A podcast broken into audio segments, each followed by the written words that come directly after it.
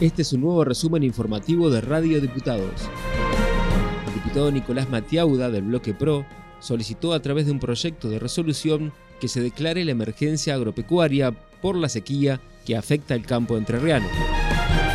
La situación es una situación bastante difícil para el sector agropecuario, particularmente todo lo que es la región centro, Córdoba, Santa Fe, Buenos Aires y Entre Ríos, están con una seria dificultad climática, un déficit hídrico muy importante que se viene acumulando ya desde el año 2020, en donde empezó este efecto de la niña y que se ha extendido en el tiempo. Indudablemente, el perfil del suelo, que es un término un poco técnico, ¿no? Va perdiendo su capacidad de recepcionar o de contener la humedad que necesitan los cultivos y bueno, en la medida en que estos años no se han ido recuperando, bueno, presentan serias dificultades para el desarrollo de los cultivos de secano, que son los cultivos que hacemos sobre todo en nuestro territorio.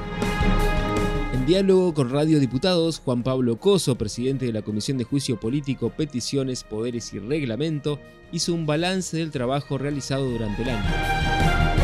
Arrancamos el año en principio con un proyecto muy importante que era de, autoría del diputado Víctor, que, se refería a las sentencias en, lenguaje claro, que bueno, tuvo, tuvo media sanción y que bueno, a partir de, ese proyecto todo lo que son sentencias y comunicaciones oficiales tienen que ser redactadas y hechas en, lenguaje sencillo y entendible para toda la comunidad. Tuvimos dos proyectos de suma importancia para nuestra provincia que fueron elevados por el Ejecutivo, como el caso de la creación de la Fiscalía Anticorrupción y luego lo que fue la, reforma a la ley del Consejo de la Magistratura, que bueno, para llevar adelante ambos proyectos tuvimos un debate muy amplio, con una gran cantidad de, reuniones y de, invitados eh, representantes de, distintos estamentos y de organismos oficiales de, nuestra provincia que, que hicieron sus sus aportes y que bueno logramos eh, tratar de, sacar las mejores leyes posibles y, que bueno ambas ya tienen plena vigencia en nuestra provincia. Ana Paula Ricagni, estudiante con discapacidad visual, fue reconocida por la Cámara de Diputados por su investigación sobre el derecho a la educación de las personas con discapacidad en la Argentina, que expuso en la Universidad de León, España.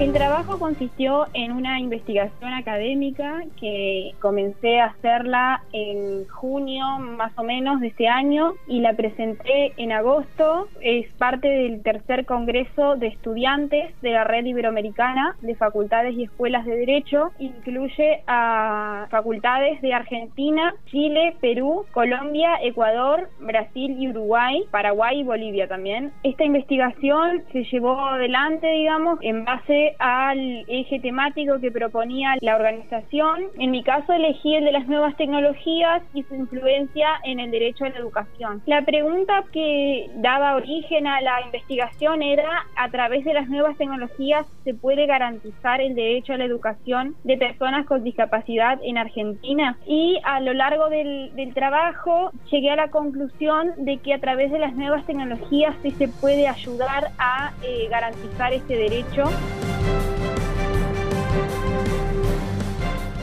La secretaria de Turismo de Entre Ríos, María Laura Sad, habló con Radio Diputados sobre la conclusión de la redacción del proyecto de ley para conformar el ente mixto provincial de turismo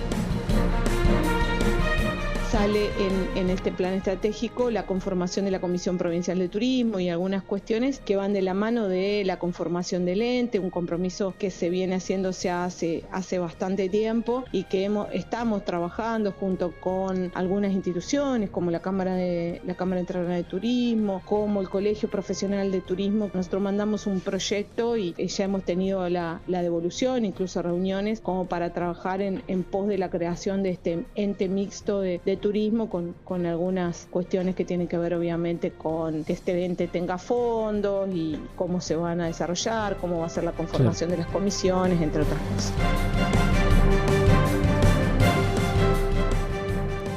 La legislatura sancionó la ley de grados de la Orquesta Sinfónica de Entre Ríos. El gobernador Gustavo Bordet asistió a un ensayo de la orquesta en la vieja usina y entregó el decreto de promulgación de la ley 11.037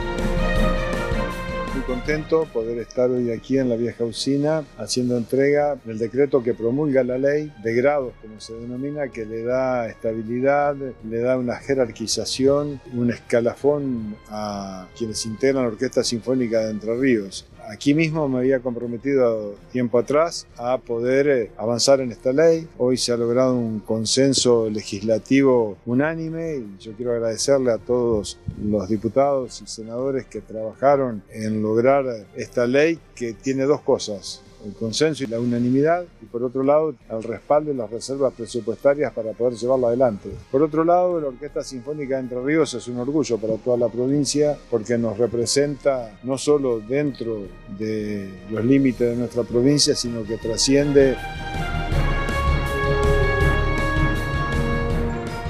Este fue un nuevo resumen informativo de Radio Diputados, la radio online de la Cámara de Diputados de la provincia de Entre Ríos. Escuchanos en medios.hcdr.gov.ar, en la aplicación de la Cámara o buscar nuestros contenidos en Spotify.